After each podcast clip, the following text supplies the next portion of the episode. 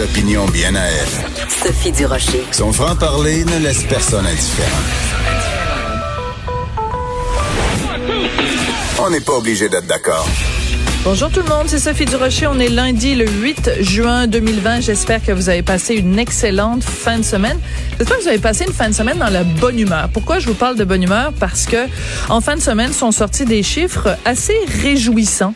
On y apprenait que les Québécois retrouvaient leur bonne humeur après une chute de l'humeur, bien sûr, au début de la crise du coronavirus. L'espoir d'un Québec comme avant qui redonne de la vigueur. Hein, c'est ça, ça remonte le moral. On va en parler un petit peu plus tard dans l'émission avec Pierre Côté, qui est créateur de l'indice d'humeur et l'indice du bonheur de la firme Léger. Donc, c'est lui qui est à l'origine de ce sondage qu'on a publié dans les, journaux de Montréal et de Québec en fin de semaine.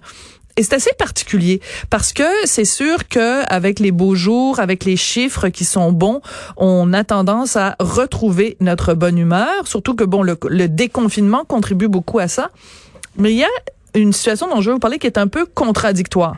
Une des raisons pour laquelle euh, on est euh, moins euh, angoissé ces jours-ci, c'est que les chiffres sont bons. Quand on fait le bilan quotidien des décès, des hospitalisations et des gens aux soins intensifs, ben, les chiffres sont vraiment à la baisse.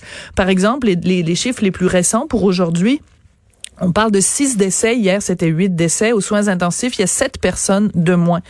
Et pourquoi c'est contradictoire? Ben parce que, écoutez, chaque fois, évidemment, qu'on annonce le décès de quelqu'un, c'est une famille en deuil, des amis, des proches qui déplorent la perte d'un être humain. Et bien sûr, on en profite pour euh, souligner ça en offrant nos sympathies, nos condoléances les plus sincères à tous les gens qui sont décédés de la COVID-19 au cours des dernières semaines.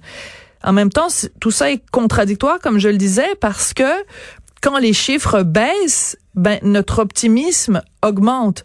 Donc habituellement quand on nous annonce la mort de quelqu'un, ça n'est pas pour euh, nous euh, rassurer, mais dans ce cas-ci les chiffres baissent. On s'en va tout de suite rejoindre nos collègues de TVA Nouvelle LCN.